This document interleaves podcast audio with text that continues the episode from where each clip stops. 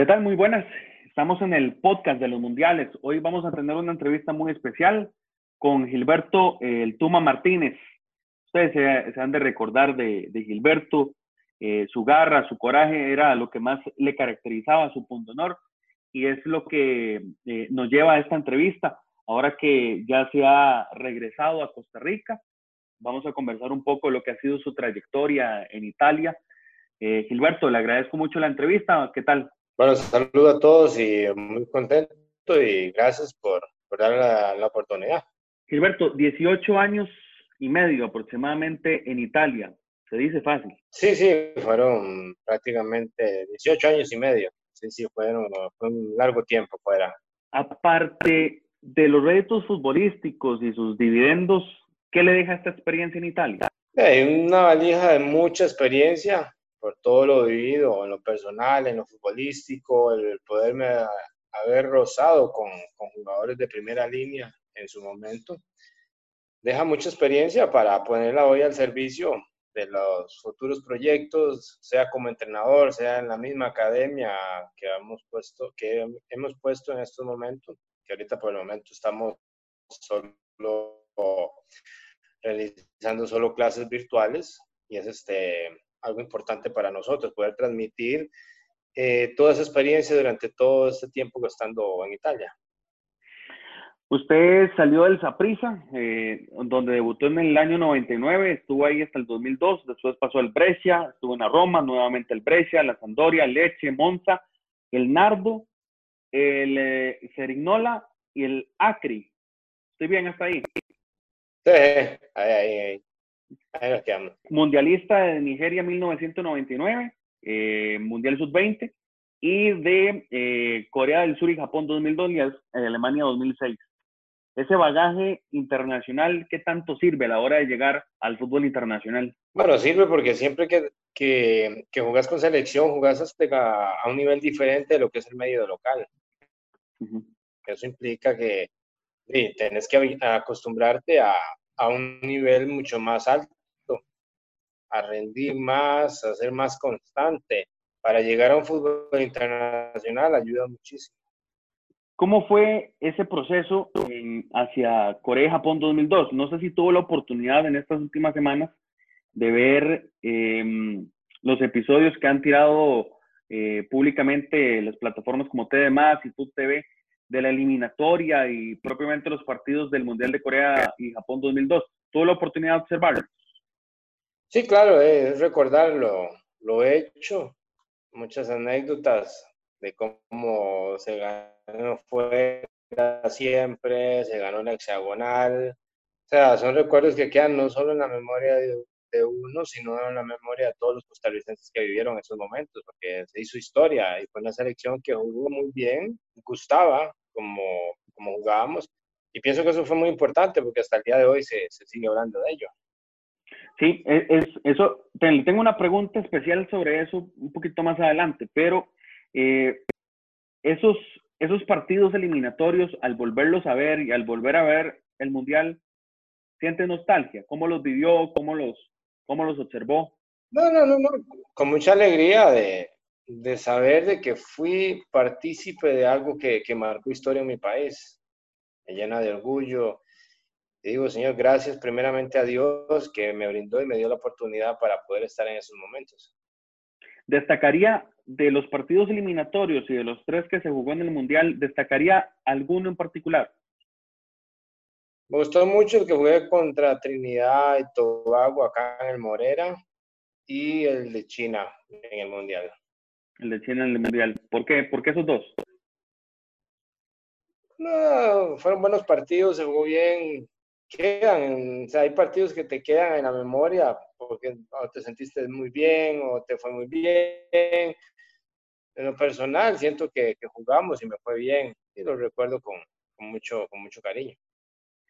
Eh, a usted le decían los narradores de la época, Toma y Toyota Martínez, ¿con cuál de los dos se quedan? Ah, con el Tuma. Con el Tuma. ¿Por qué le decían Toyota? no sé, se la inventó la Toyota. Era publicidad en ese momento, seguramente. ¿De ahí seguro? Este no vio réditos de eso. Gilberto, eh, Alemania 2006, usted ya estaba en el fútbol internacional, y ya estaba en el Brescia, por ahí ya sonaba en otros equipos, aparte del Brescia, y se da la lesión, la lamentable lesión en el, en el primer partido contra Alemania, pero ¿cómo lo toma la lesión? ¿Era su segundo mundial? ¿Qué sentimientos durante la lesión, en el momento de la lesión? De, no había ningún sentimiento porque no pensé que la lesión fuera a grabarse como se llegó a grabar durante tanto tiempo. Digamos, de, pensé que, que, iba a salir rápido de ello, pero pasaron los años y estuve prácticamente tres inactivo. Fueron momentos muy, muy difíciles porque usted no se espera tener una lesión en la cual los mismos médicos te dicen no vas a volver a jugar. Si no fuera porque Dios es grande y tiene misericordia, no me abrió las puertas nuevamente, no hubiera regresado, pero le doy gracias al Señor de que por más difícil que fuera la situación, ahí, ahí este, tenía siempre los apoyos, primero de Dios, que siempre estaba ahí, después de mi esposa, que en todo momento me acompañó, me dio la mano, estuvo siempre ahí este, apoyando, y eso fue muy, muy importante. El diagnóstico fue ese, Gilberto, que no volvía a jugar. Sí, que no volvió a jugar porque era una lesión muy difícil, era de cóndido femoral, donde había perdido el 90% del cartílago. Estaba a las puertas de llegar a, a, la Roma, ¿cierto? Durante ese, durante ese momento. Sí, de hecho fui, digamos, estuve ese año, pero ese año fue perdido porque al no recuperarme, no, no pude hacer absolutamente nada. Usted nunca debutó en la Roma, ¿cierto? No, no, no, no, ni, Solo fui a un partido Champions cuando jugaba, cuando se jugó en Manchester, cuando habían perdido 7 a 1, si no me equivoco. Solo ese partido estuve. ¿Qué sabor le deja eso? Mm, ahorita ninguno, sinceramente. Ya para mí eso es pasado. Eso quedó en el olvido, quedó atrás. Hoy vivo mi día a día. Primero con Dios, después con mi esposa, mi hijo y una vida tranquila, serena. Eso ya, como veía los partidos de, la selección, eso quedó ya atrás, eso es historia, queda en el recuerdo, se vive el día a día. Gilberto, después de, de Alemania 2006, ¿cómo podemos decir? ¿Gilberto se despista de la selección o la selección se despista de Gilberto? Mm, no, no, no, no, es que eso es normal. No es ni que yo me despisto ni que la selección cuando hay lesiones, usted ahorita el caso de Brian Reese, está en Brasil, y no es tomado en cuenta, se comenta poco, se sabe poco, es parte de. ¿En algún momento algún director técnico se acercó a usted para eh, ver su disposición para llegar a la selección en algún proceso eliminatorio eh, para Sudáfrica, para el mismo Brasil o incluso para Rusia? No, no, no, no, nadie. ¿Usted tenía interés? No, no, en su momento, es que, yo después de que regreso de la, de la lesión, yo comienzo el proceso con la golpe para lo que es el Mundial 2014. ¿Ok? Sea, ahí estaba, ahí comencé después de algunas convocatorias con Pinto. De hecho, cuando se inauguró el Estadio Nacional, en los dos partidos que se jugaban contra China y Argentina, ahí estuve, pero ya después de ahí no, no hubo más comunicación. Ok. Gilberto, tan, tanto tiempo fuera del, del, país y alejado de, de, la realidad futbolística, ¿qué sabe hoy del fútbol nacional? ¿Le seguía la pista desde allá? Eh, ¿Se siente eh, empapado de la temática? No, no, no, se seguía siempre. O sea, está en internet y por ahí te das cuenta de, de todo, viendo partidos, resúmenes. Sí, sí, he estado bastante al tanto uno viendo los juegos que le preguntaba anteriormente, viendo los juegos nuevamente de eh, la eliminatoria rumbo a el Mundial del 2002 y los partidos del Mundial, uno se da cuenta que la característica, la mayor característica suya era ese coraje, que usted no daba ninguna pelota por perdida. Eh, he estado repasando las entrevistas con los diferentes medios y colegas, e incluso exfutbolistas que jugaron en su contra, Dicen que no era fácil sacarse la marca en Gilberto Martínez. ¿Cree que eso es lo que hoy en día mantiene el cariño de la gente hacia usted? Bueno, primero eso gracias a Dios. Creo que primero Dios en todo Y la gente recuerda también del buen trabajo que se hizo. El, carisma, la humildad, la sencillez con la que se trabajó en todo momento y ese deseo de, hacer bien las cosas, sea con esa prisa en su momento, como con la selección, que fue en todo lo, que más se recordó.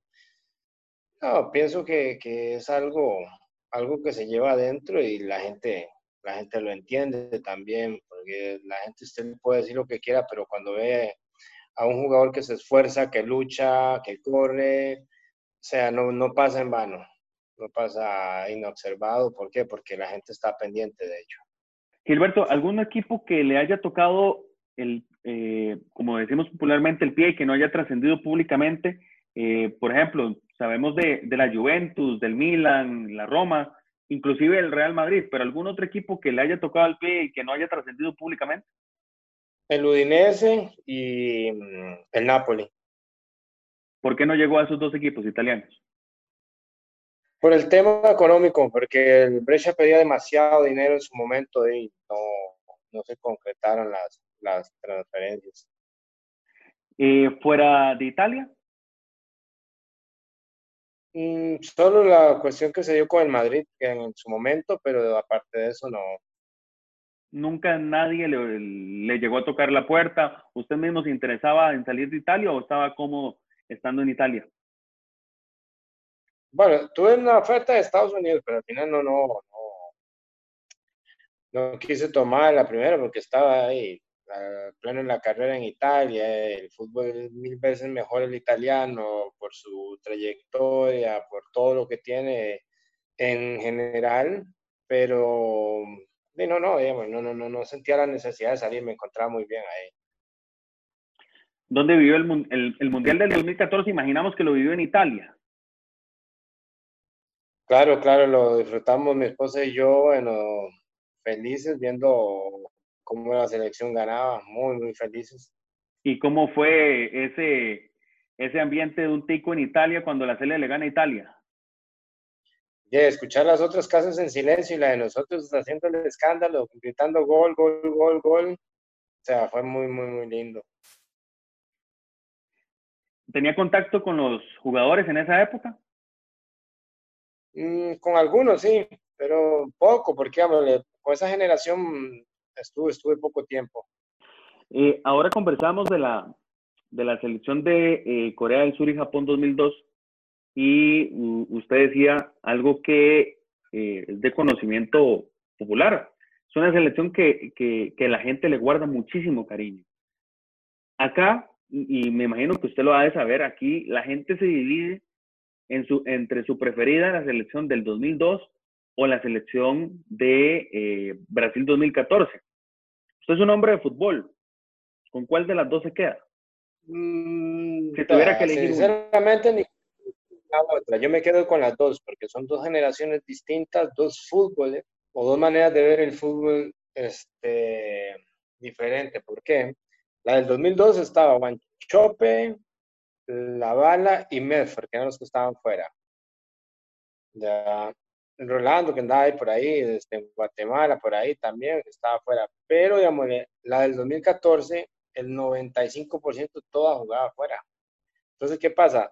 Tenía mucho más roce internacional la del 2014, aunque si tal vez no tenían el grupo o no tenían ese, ese, ese grupo que tuvimos nosotros en el 2002, porque había muchos capitanes, había mucha gente de experiencia, gente que tenía ya dos, una o dos eliminatorias casi encima, y bueno, fueron dos elecciones totalmente diferentes, pero que me quede, no me quedo ni con una ni con la otra, me quedo con las dos porque tienen cosas muy, muy, muy lindas. la gente, eh, como le decía, se sigue dividiendo entre las dos. Y lo del 2002 lo que más gusta es que es una selección que siempre jugaba, que siempre iba hacia el frente. Y en los partidos que pudimos repasar recientemente, uno veía los cambios que hacía Guimaraes y eran cambios ofensivos. A pesar de que el partido se fuese ganando, o se fuese, o se fuese perdiendo. Eran siempre cambios ofensivos. Em, le escuché que usted respeta mucho el planteamiento de los técnicos, ahora que eh, también tienen licencia UEFA y licencia acá en Costa Rica, pero son selecciones con conceptos diferentes, ¿cierto? son selecciones con conceptos diferentes por el tipo de jugadores que tenía, ¿ok? Porque la del 2014 no tenía un Rolando Fonseca adelante, no tenían Pablo César Wanchop, no tenía a Gómez, no tenía un Sunsin. Entonces, dígame, son conceptos diferentes. Nosotros no nos encerramos con cinco atrás. ¿Ya? Y son maneras de filosofías de, técnicos y lógicamente de, discernir qué tipo de jugadores tenés en ese momento. ¿Para qué? Para poder plantear o hacer una formación en la cual pueda adaptarse al rival o poder contrarrestar lo que vaya a ser el rival. Sabemos de Gilberto el bromista. ¿Era igual en Italia? No, una persona alegre, muy alegre, llena de, de, cosas buenas siempre, tratando siempre de, contagiar, digamos, por mi manera de ser y por también el tema de, cómo trabajaba. Porque me gustaba hacer las cosas bien, trabajar fuerte y de ser un poco carismático. a veces venir a la selección era como un, como un segundo aire eh, en, un periodo de tiempo. Salir de repente de la, de la rutina en el club, eh, en el país donde residía y demás, y de repente venir a la selección era como, como respirar y volverse a contagiar de, la vibra del ser costarricense. No, no, no, usted no pierde el ser costarricense, por más que se vaya lejos de tu país, seguís siendo costarricense y lo llevas con un amor, con, con un orgullo. Y no, no, no, o sea, lo ves como profesional, pues ya cuando llegas a ese tipo de fútbol, eh, usted ve de un panorama diferente. ¿A qué me refiero? Todo se hace profesionalmente, todo. El hecho de tener que venir a la selección es, ser profesional, adaptarse, hacer las cosas bien. ¿Qué te puedo decir? No, no, no, nunca lo vi como un segundo aire, no, no. Una convocatoria más en la cual hay que rendir y con mucho más razón, con más responsabilidad la que puede tener un nacional porque uno viene de afuera y siempre se le pide el doble al que viene de afuera. Jugó contra Totti, contra Adriano, contra Shevchenko, Kaká, Maldini, con Bayo, con Guardiola. ¿Había nervios a la hora de verlos, de enfrentarlos, de compartir camerino? ¿Cómo eran esas sensaciones? No, no, sensaciones muy lindas y de mucha motivación. Primero dándole gracias a Dios porque me, dio el privilegio de poder estar ahí, de que primero los veía por tele, después ser compañero de ellos. Son experiencias que se llevan para toda la vida, pero muy, muy, contento de haber, de haber transcurso esos momentos en, ese tipo de fútbol. ¿Cuál es el técnico o jugador que más le enseñó en su carrera? ¿O el que más aprendió? Bueno, yo soy sincero, a mí me han enseñado todos. igual los jugadores me han enseñado todos porque trato de sacar siempre lo mejor, lo bueno, lo que pueda ayudar a crecer como persona, como entrenador y desecho lo malo, pero no, no, no tengo en particular digamos, un jugador que diga, este fue el que me ayudó. Siempre tuve buenos, buenos, buenos consejeros. Eh, se habla mucho de las grandes figuras con las que compartió, Bayo, Guardiola y demás. Eh, y siempre los jugadores, nosotros como, como personas, seres humanos, siempre tenemos un compinche, alguien con el que nos, nos, eh, em, nos relacionamos más. En, en el camerino del Brescia existía esa figura para usted. Mm, no, no, no, un poco con todos en general poco con todos en general, porque era un buen grupo. Entonces no era que jalaba uno para uno, para el otro lado, no, era un poco más generalizado todo. ¿Qué viene para Gilberto? Tiene la, la academia, que ya nos decía eh, al inicio que la está manejando de momento de manera virtual, pero eh, ¿qué se viene además? Bueno, primero que nada, estamos tratando de impartir clases virtuales en este momento que los bueno, en general no podemos salir de las casas, sí, uno como papá, uno entiende que los niños tienen que correr, tienen que salir, tienen que tratar de, de, de, gastar energías. Entonces estamos abriendo la Academia del Tubo Martínez a, a favor de, de poderles ayudar este, en entrenamientos virtuales. Lógicamente voy a ser yo el que los va a realizar para todos aquellos que, que que quieran llamar, pueden llamar al, al 7027 9554. Ahí les estaremos este, dando más información y poderse no poner este, a seguir en lo que son las clases. ¿Qué viene después de esto? Aparte de la academia, y apenas pase todo esto, esperar en Dios si, si, todo sale bien, pueda salir este, algún proyecto serio para lo que es el tema de entrenar y esperar a ver qué posibilidad, qué puerta abre el Señor. ¿Tiene un club al que quisiera entrenar? En el que se ve tal vez no, no ya, pero sí entre un periodo X. No, no les escondo que uno siempre, siendo sapricista, entrenar esa prisa, no, no, escondo el, hecho de que un mañana, si se presenta la oportunidad, encantado, pero, digamos, le voy como entrenador, este, no, no, no, no me pongo a ver solo esa prisa, abro las puertas a todo aquel que, que quiera dar este, la oportunidad, de que crea un proyecto serio y que lógicamente quiera, quiera hacer cosas importantes. ¿Pensó retirarse en Costa Rica en algún momento? ¿Regresar y retirarse acá? De ahí, tal vez no retirarse jugando, llámale como jugador activo, pero que le digo, una despedida o algo así, no le escondo que hubiera sido bonito. Sí, sí, eso sí, no, no se lo escondo. ¿Todavía la sueña? De ahí, la pienso, no la sueño, pero la pienso, me digo, si se abren las puertas, bienvenido sea, la hacemos. Eh, Gilberto, para finalizar, ¿el fútbol le debe algo o usted le debe algo al fútbol? No, no, no, estamos ahí a la par de la mano, no, no, no, no nadie le debe nada a nadie. Tablas, como, que, como llaman. Sí, sí, tablas, tablas. Perfecto. Gilberto, muchas gracias. Le agradezco la entrevista, su tiempo. Eh, le he estado siguiendo el paso en las diferentes entrevistas. Eh, las miles y miles de anécdotas que, que, ha de tener y que cuenta. Eh, no nos alcanzaría el tiempo para contar una a una. Quería abordar un poco, un poquito más el área personal y de vivencia después de tantos años fuera del país y, le agradezco mucho que, que, me haya colaborado con la, con la entrevista y espero que los, a la gente que lo escuche le haya, le haya gustado. Bueno, muchísimas gracias a usted y un saludo a todos ahí. Gracias, nos encontramos en una próxima eh, entrega del podcast de los mundiales acá en esta plataforma.